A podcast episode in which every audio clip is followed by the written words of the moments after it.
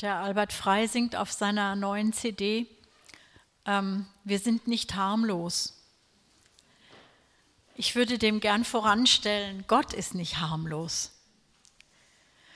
Und manchmal leben wir so, als wäre Gott harmlos, als wäre er irgendwo. Und ich muss halt hier klarkommen oder auch nicht. Und ich las so in den letzten Wochen immer wieder in den Propheten. Und ähm, ja, immer wieder war mir dieser schreckliche Gott vor Augen geführt, weil es gab so viel, es gibt im Alten Testament ja sehr viele Prophetien, Gerichtsprophetien über Völker, über dem, der Gott widersteht, über den Gottlosen, was mit dem geschieht und wie sich das für ihn schlecht auswirkt und dass Gott eben auch ohne Erbarmen richtet, der Gerechtigkeit Genüge tut. Er ist ein gerechter Gott. Oh ja, dann habe ich auch viel über die Furcht Gottes gelesen und habe gedacht, ja, die Furcht Gottes ist der Weisheit Anfang. Ähm, und ja, es gipfelte so in diesem, in diesem Vers aus Amos 3, Vers 6. Ähm, das habe ich dann in, in irgendeiner Botschaft gehört, die ich, die ich angehört hatte. Ähm, oder hier, das war in dem Flyer von Werner Gitt. Äh, was, hat, was hat Corona mit Gott zu tun? Er sagt dort, er zitiert dort in Amos und da steht, geschieht etwa ein Unglück in der Stadt und der Herr hat es nicht bewirkt. Das hat mich ziemlich getroffen, weil ich habe eine ganze Weile so gedacht, ja, das haben sich die Menschen selber eingebrockt und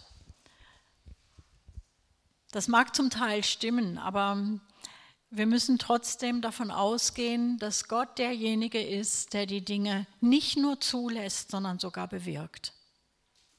Die Dinge, die uns nicht gut tun, die uns schockieren, die uns erschüttern, die uns wirklich erschrecken lassen. Und er ist wenn wir die Bibel von vorn bis hinten, auch das Neue Testament, genau lesen, wir finden dort auch einen schrecklichen Gott. Und so erschreckend das in unseren modernen Ohren klingen mag, ja, das ist wirklich so, es ist auch ein Zeitgeist. Ähm, wir mögen das nicht, dass Gott erschreckend ist und dass er erschreckende Dinge tut dass er nicht nur Unglück und Katastrophe zulässt, sondern dass er sie bewirkt. Naturkatastrophen, Klimawandel und so weiter. Es ist nicht nur von der, durch die Habsucht der Menschen ins Rollen gekommen. Gott weiß genau, was er tut. Es sind seine Gerichte. Und ähm, was er tut, lehrt uns die Furcht Gottes. Das ist mal so ein, eine, eine Grundbasis, eine Erkenntnis, die man als Mensch braucht, um überhaupt irgendetwas von Gott zu verstehen. Dass er Kontrolle hat, dass er weiß, was er tut und dass es gilt, ihn zu fürchten. Und Paulus greift es im Römerbrief auf, als es in Kapitel 9 bis 11 um Israel und seine Erwählung geht. Und er spricht dann auch von den Zwillingsbrüdern Jakob und Esau. Und da heißt es in Römer 9, 11, ab Vers 11 lese ich mal bis 16. Denn als die Kinder noch nicht geboren waren und weder Gutes noch Böses getan hatten, damit, damit der nach freier Auswahl gefasste Vorsatz Gottes bestehen bliebe, nicht aufgrund von Werken, sondern aufgrund des Berufenden, wurde zu ihr gesagt, zu der Mutter von den beiden, der Ältere wird dem Jüngeren dienen. Wie geschrieben steht, Jakob habe ich geliebt, aber Esau habe ich gehasst. Und dann sagt Paulus, der wusste, dass das von vornherein für Empörung bei dem Leser sorgt. Was sollen wir nun sagen? Ist etwa Ungerechtigkeit bei Gott? Das sei ferne. Denn er sagt zu Mose, ich werde mich erbarmen, wessen ich mich erbarme, und werde Mitleid haben, mit wem ich Mitleid habe. So liegt es nun nicht an dem Wollenden, auch nicht an dem Laufenden, sondern an dem sich erbarmenden Gott. Es geht dann noch weiter, er führt dann noch den Pharao an und spricht den Menschen als Ton an, der vom Töpfer geformt wird und Gott bestimmt, was es, was es für ein Gefäß wird. Dann sagt er eben auch, ja freilich, o oh Mensch, wer bist du, dass, dass du das Wort nimmst gegen Gott? Wird etwa das Geformte zu dem Former sagen, warum hast du mich so gemacht? Im 5. Mose 32 schon lesen wir, seht, Vers 39, seht nun, dass ich, ich es bin und kein Gott neben mir ist. Ich, ich töte und ich mache lebendig. Ich zerschlage und ich, ich heile. Und es gibt keinen, der aus meiner Hand rettet.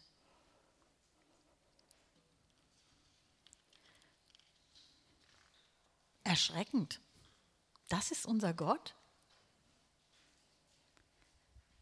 Und dann heißt es im Neuen Testament, im Hebräer 10, Vers 31, es ist furchtbar, in die Hände des lebendigen Gottes zu fallen. Und auch im Korintherbrief 2. Korinther 5, 10 und 11 sagt Paulus, wir müssen alle vor dem Richterstuhl Christi offenbar werden, damit jeder empfange, was er durch den Leib vollbracht, dementsprechend, was er getan hat, es sei Gutes oder Böses. Da wir nun den Schrecken des Herrn kennen, so überreden wir Menschen. Aber wie passt denn das zusammen mit der Aufforderung, Gott zu lieben von ganzem Herzen, wenn ich Angst habe vor ihm? Wie passt das zusammen?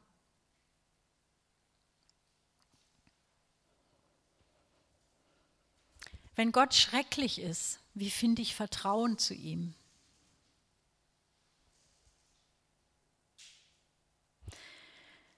In Hebräer 12, das möchte ich auch noch mit euch lesen, 18 bis 24, weil ich finde, die Bibel spricht, gibt sich selber Antwort. Diese Dinge, die, die, wenn man sucht, man findet wirklich Gottes Antwort auf diese, auf diese Fragen. Und in diesen Versen lesen wir, denn ihr seid nicht gekommen zu etwas, das betastet werden konnte, zu einem angezündeten Feuer und dem Dunkel und der Finsternis und dem Sturm und zu dem Schall der Posaune und der Stimme der Worte, deren Hörer baten, dass das Wort nicht mehr an sie gerichtet werde, denn sie konnten es nicht ertragen, was angeordnet wurde. Und wenn ein Tier den Berg berührt, so soll es gesteinigt werden.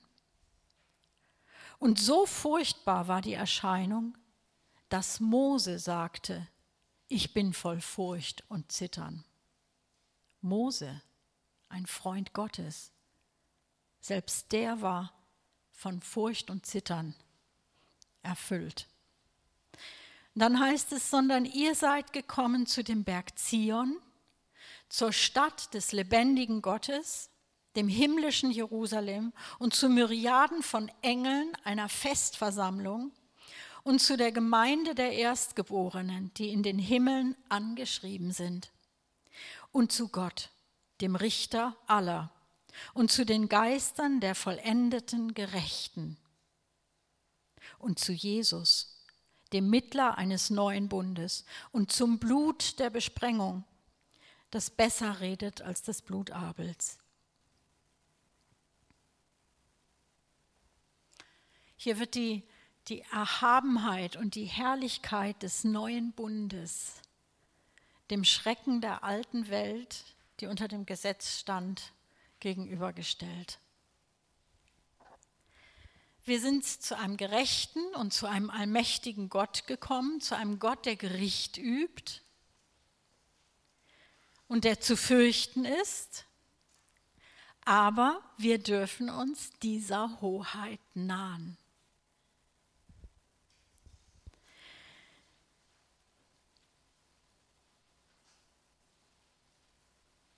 Der erschreckende Gott wir dürfen in seiner Gegenwart sein, ohne zu sterben. Das ist Gnade. Das haben wir nicht verdient. Das hat er selbst erkauft. Diesen Zugang hat er selbst aufgetan. Das ist geschehen, als Jesus sein Blut gab, sein Leben gab. Da wurde für diesen Zugang bezahlt. Da zerriss der Vorhang und wir dürfen uns dem erschreckenden Gott nahen, in seine Herrlichkeit treten, in seine Gegenwart. Ich glaube, das ist uns in den meisten Fällen nicht bewusst, was das bedeutet. Wir können mit Jesaja sagen, Jesaja 12, Vers 2, siehe, Gott ist mein Heil, ich bin voller Vertrauen und fürchte mich nicht. Denn ja, der Herr ist meine Stärke und mein Loblied und er ist mir zum Heil geworden. Ich habe nicht nur keine Angst mehr vor Gott, sondern er ist mein Lied geworden. Ich kann mich freuen in ihm. Was für ein Privileg. Ich brauche keine Angst mehr haben vor dem lebendigen Gott. Ich kann ihm vertrauen und ich weiß, er ist meine Rettung. Bei ihm ist Leben. Es gibt viele Menschen, für die gibt es kein Happy End am Ende ihrer Tage. Das ist die andere Seite. Das ist tragisch. Aber an der Stelle muss auch betont werden, dass ihnen Rettung angeboten war.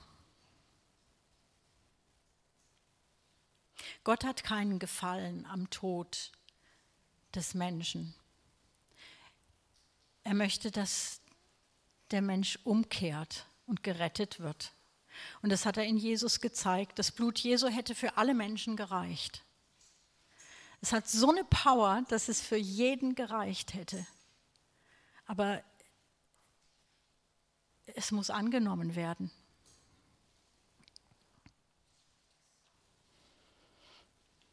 Als Jesus vor Jerusalem stand, hat er geweint, weil er sah das Gericht, was auf Jerusalem kommen würde schon 70 Jahre nach, nach seinem Erdenleben. Er hat gesagt, kein Stein wird auf dem anderen bleiben. Er war erschüttert, als er das den Jüngern äußerte und mitteilte. Das, war, das ist das Herz Gottes. In Jesus erkennen wir das Herz Gottes. Er hat alle geheilt, die zu ihm kamen. Er hat sie befreit. Er war gut zu ihnen. Sein Joch ist sanft, seine Last ist leicht. Das ist sein Herz. Und es hätte für alle gereicht. Das ist tragisch, dass es nicht angenommen wird oder wenn es nicht angenommen wird. Und weil Gott Gott ist, weiß er das auch weil, kennt jede Biografie von Anfang an, von bevor wir geboren wurden. Und das ist der Grund, warum er so oder anders handelt und auch manchmal für uns ganz unverständlich handelt, weil wir können nicht hinter die Kulissen der Herzen gucken, aber Gott schon. Er kennt uns durch und durch. Und jetzt komme ich zu dem wichtigsten Punkt der Schlüssel, wie sich der Schrecken, den Gott umgibt, weil er absolut heilig ist, wie wir das gesungen haben. in Geborgenheit verwandelt. Das ist, der Schlüssel dazu ist, was denkt ihr? Jesus natürlich. Aber ähm, er hat es ermöglicht. Was ist der Schlüssel? Jesus ist die Tür, dass ich mich ihm nahe, dass ich mich Gott nahe. Das ist der Schlüssel.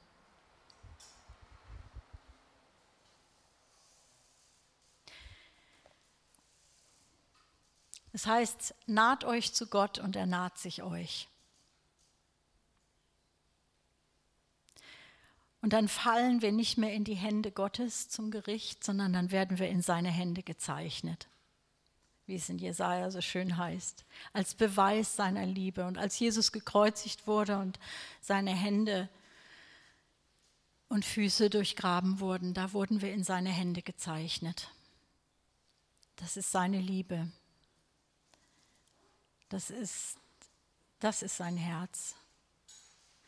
Und er möchte nicht, dass wir in seine Zorneshände fallen, sondern dass wir in seine liebenden Hände gezeichnet sind. Und dann sind wir gerettet.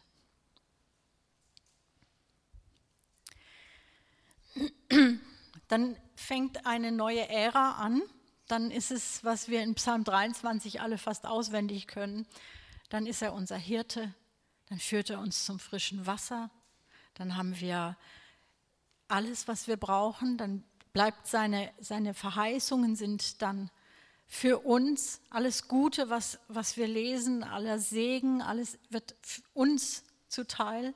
Wir dürfen es nehmen, wir haben Zugang dazu. Das ist der gedeckte Tisch, der im Angesicht unserer Feinde vor uns steht. Wir dürfen nehmen.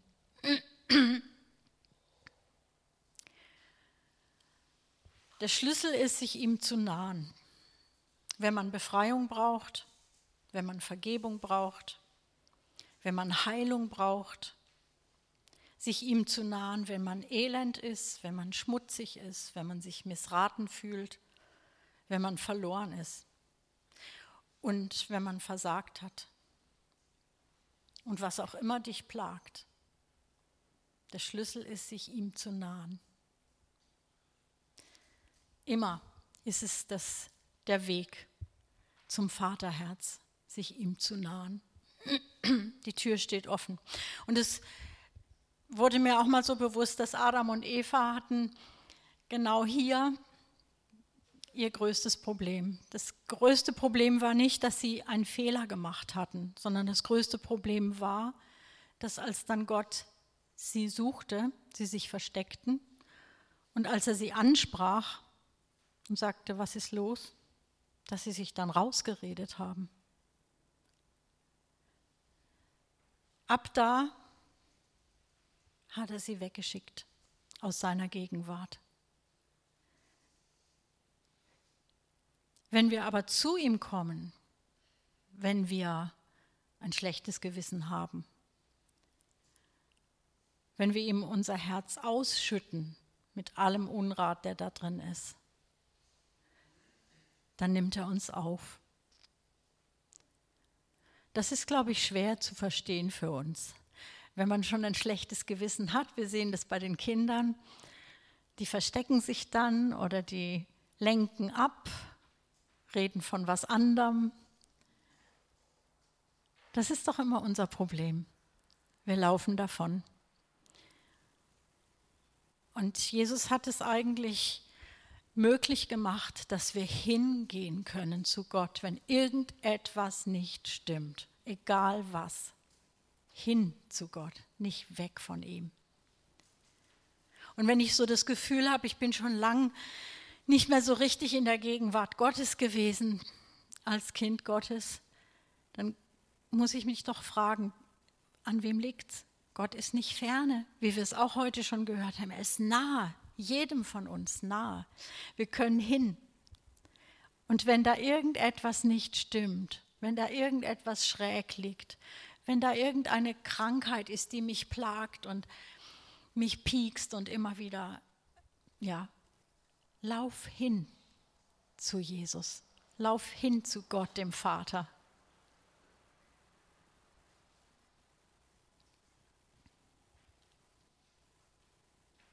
Wer seine Schuld nicht zugibt, dem kann man auch nicht vergeben. Aber wer Gott sucht, der wird ihn finden. Und wer sich ihm naht, dem naht er sich. Und wer ihn anruft, der wird gerettet. Da heißt es in Psalm 73, Vers 28, ich aber, Gott zu nahen, ist mir gut. Und in der Schlachter, da steht das noch schöner, da heißt es da, mir aber, mir aber ist die Nähe Gottes köstlich. Ich habe den Herrn zu meiner Zuflucht gemacht, also hin zu ihm. Es ist eigentlich eine ganz einfache Botschaft. In Psalm 24, Vers 6, da heißt es, daran erkennt man Gottes wahres Volk, Menschen, die nach ihm fragen. Es sind die, Herr, die deine Nähe suchen und vor dein Angesicht treten. Sie sind die rechten Nachkommen Jakobs, die die Nähe Gottes suchen. der Reinhard Hirtler hat es in dieser Botschaft, die du Esther mal in die Frauengruppe gestellt hast, so ausgedrückt, anlehnen an ihn. Noch mehr Nähe geht nicht, ja. Hin zu ihm, an ihn anlehnen. Und wir, wir sind in Zeiten, wie wir auch schon gehört haben, es sind Erschütterungen, ja. Äußere, innere Erschütterungen. Alles wird gerüttelt und in Frage gestellt und was bleibt am Ende noch? Was hat Bestand? Und das ist eine Zeit, in der viele Lösungsvorschläge kursieren. Ja, man, man kann vieles machen. Und er sagt dann auch, es ist nicht in erster Linie ähm, jetzt eine Sache von geistlicher Kampfführung oder bei äußerlichen Krisen eine kluge Strategie der Vorratshaltung zu finden oder ähm, ja, es gibt so viele Dinge, die ich machen kann. Das Erste muss immer sein, dass ich mich flüchte zu Gott, meine Zuflucht bei ihm finde, Zeit mit ihm verbringe, diese Geborgenheit erlebe, diesen Ort der Bewahrung erlebe und das wird, das wird meine, mein Denken verändern. Das wird meine Gefühlswelt sowieso als erstes mal verändern. Und das wird ähm, am Ende dann auch mein Handeln prägen und verändern. Und ich brauche das, dass ich unabhängig von Meinungen und von Menschen und von Druck, der von außen vielleicht kommt, dass ich davon unabhängig das tue, was die Gemeinschaft mit Gott hervorruft in mir.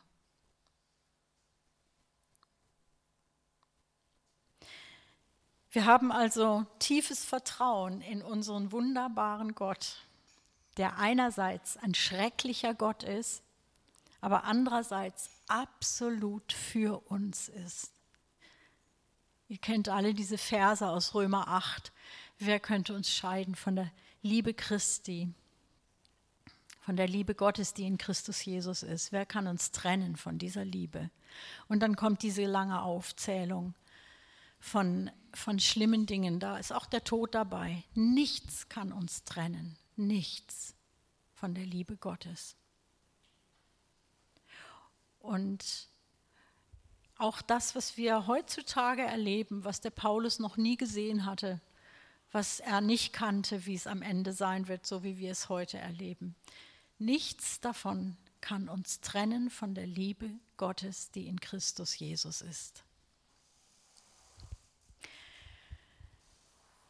So, ich habe gedacht, wie wäre es, wenn wir uns jetzt in kleinen Gruppen zusammensetzen und in den Häusern eben, in den entsprechenden bestehenden kleinen Gruppen ähm, und Gott einfach so unsere persönliche Not bringen egal was es ist. Das kann eine Sorge sein, das kann irgendein Schmerz sein, das kann irgendeine Krankheit oder auch eine Sünde sein. Eine Schwachheit, die man bisher nicht unter die Füße gekriegt hat. Dass wir das einfach ja, jetzt Gott hinlegen, ihm nahen, es nicht mehr mit uns rumtragen und denken, irgendwann muss es sich doch mal auflösen, sondern es jetzt zu ihm hintragen, uns selbst zu ihm hintragen und ihm das sagen und füreinander beten in dieser kleinen Gruppe, füreinander beten. Ja, Vater, ich segne uns jetzt in, dieser, an diesem Tag und bete, dass du uns jetzt begegnest, dass wir unser Herz öffnen, dass wir unsere, unser Herz ausschütten vor dir, dass wir dir nahen, dass wir nicht mehr davonlaufen und dass wir all unsere Nöte und Schwachheiten und Probleme vor deine Füße legen. Du bist der, der uns nahe ist. Danke, Vater. Amen. Wir können das jetzt auch so machen, dass wir vielleicht so, wie wir jetzt sitzen, einfach drehen sich welche um und dann sind es vielleicht immer so fünf, die zusammen beten.